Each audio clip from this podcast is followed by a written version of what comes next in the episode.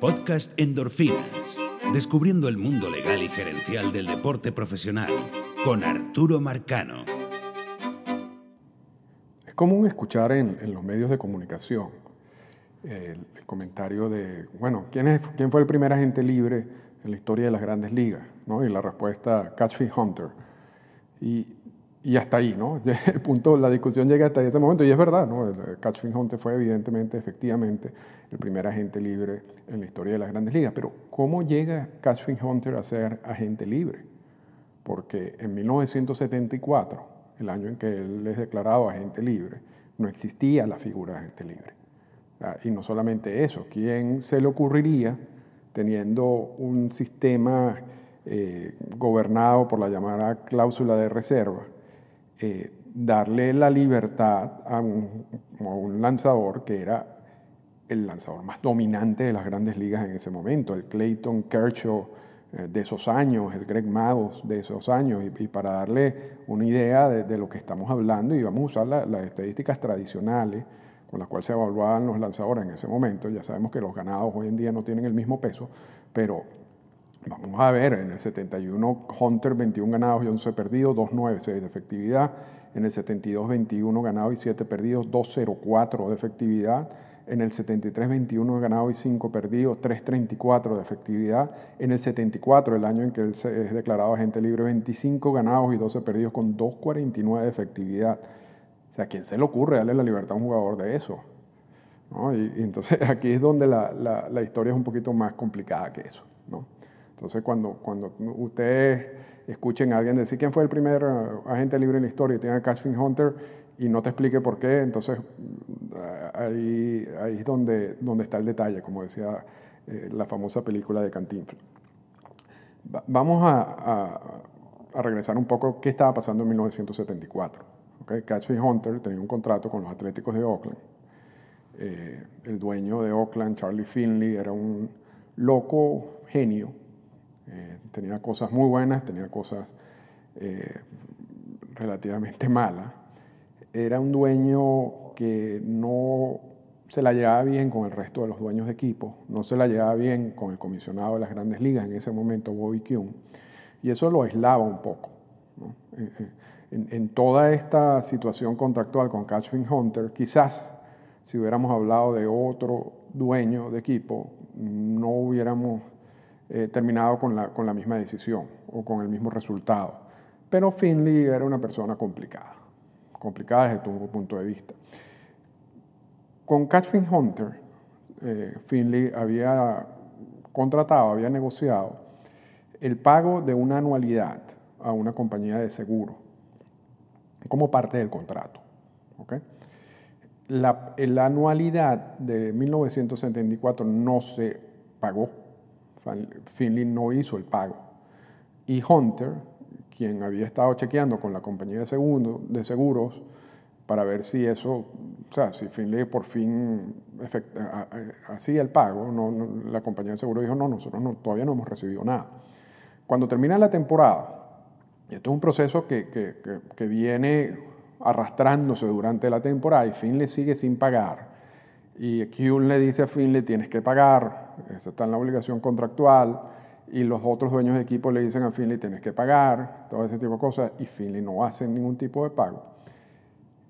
Hunter decide llevar el caso a un proceso de arbitraje. Pero entonces aquí empezamos a unir los detalles, ¿no? Empezamos a irvanar. ¿Qué es este proceso de arbitraje?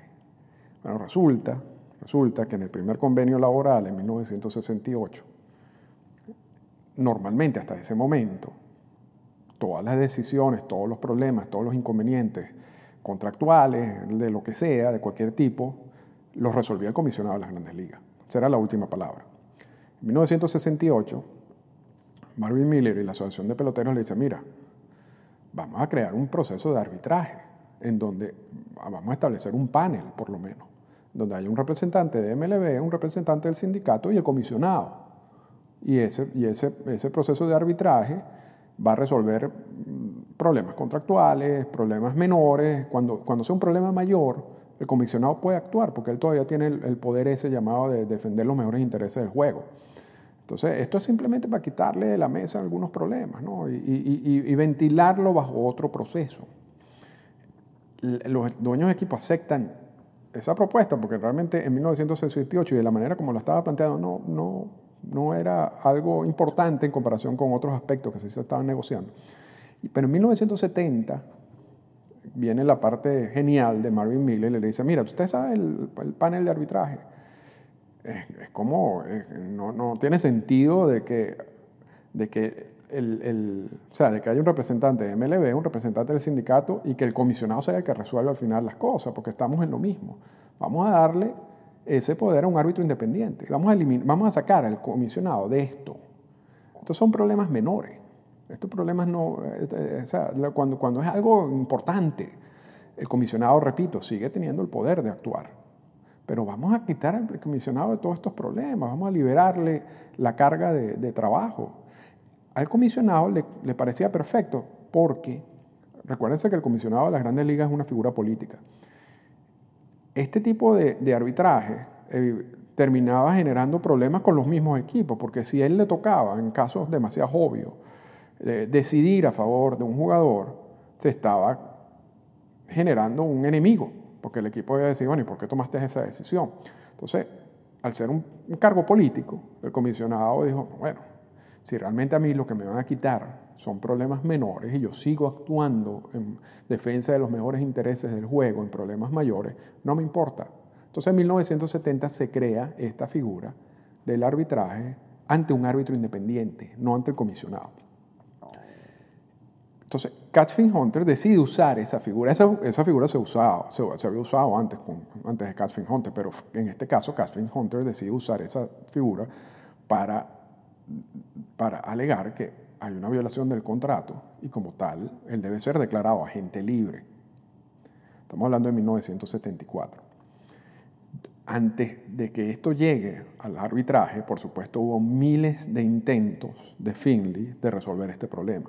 Incluso Bobby Kuhn en su libro dice que él consideraba que, que, el pago tardío de Charlie Finley, que lo hizo, pero después de que se había eh, acabado el límite, eh, era una manera de resolver el problema. O sea que si ese caso hubiera llegado, si no se hubiera creado esa figura en 1970 y ese caso hubiera llegado en las manos del comisionado, el comisionado ya sabemos hoy en día que hubiera decidido a favor de Finley y no le hubiera dado la libertad a, a Catherine Hunter. Esta es la importancia de tener esa figura.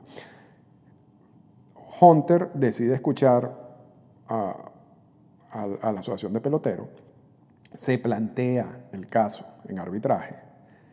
El árbitro en ese momento es Peter Sis y en diciembre de 1974 Peter Sis decide, mira, había una obligación contractual del equipo de hacer un pago de una anualidad a una compañía de seguro no se hizo, por lo tanto hay una violación del contrato. ¿Y cuál es la consecuencia de una violación del contrato? Que no hay más contrato, se anula el contrato, se anula, la relación contractual y por lo tanto declaro a Catchfish Hunter como agente libre. Ese es el primer agente libre, pero tiene unas características muy particulares. Primero, es como consecuencia de un arbitraje y por la violación de un contrato por parte de los dueños de equipo, en este caso los Atléticos de Oakland. Segundo, no existía la figura de agente libre. O sea, Catherine Hunter pasa a ser el primer agente libre y llega a un mercado donde no había más agente libre. Entonces, su valor aumentó, o sea, impresionantemente, no solamente porque era un gran lanzador, sino porque es que no había más agente libre. O sea, era el único agente libre.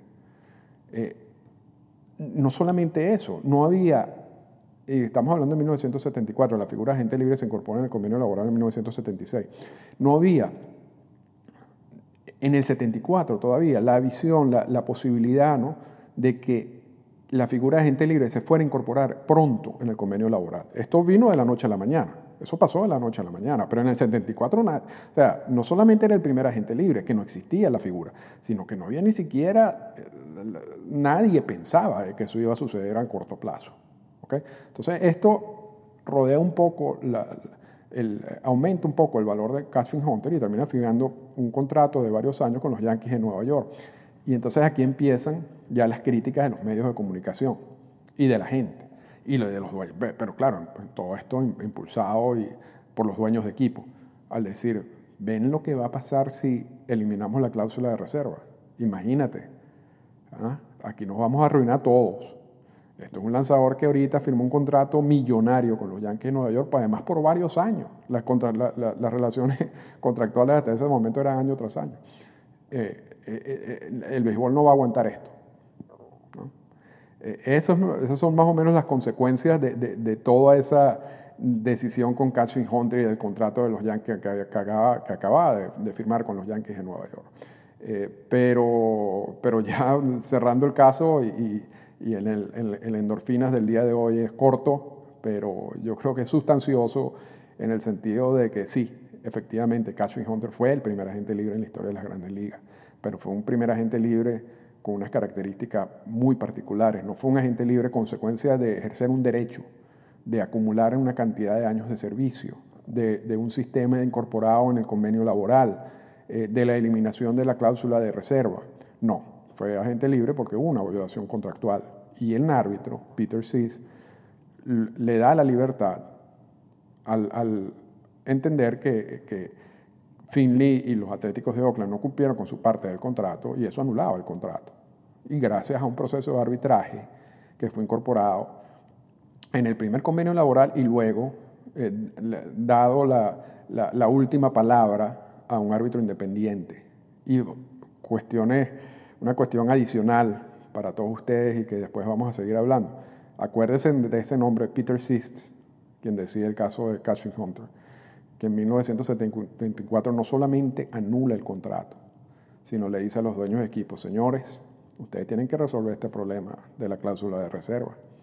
Ustedes tienen que resolver este problema de, que, de tener control absoluto sobre, el, sobre los jugadores esto no yo, no, sé, pero yo lo que estoy leyendo y las interpretaciones de lo, que, estoy viendo en este caso me llevan a mí a pensar de que ustedes deben sentarse a negociar, porque los jugadores no tienen ningún tipo de sentido que no tengan la posibilidad de declararse gente libre. Esto lo escribe Peter Sitz en 1974, siendo el árbitro.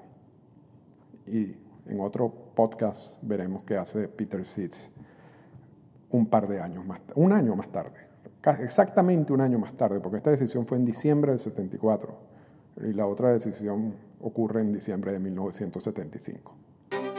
Esta fue una presentación del podcast Endorfinas. Para comunicarse con nosotros, escríbanos a las siguientes cuentas en Twitter. Arroba Arturo Marcano y arroba Endorfinas Radio.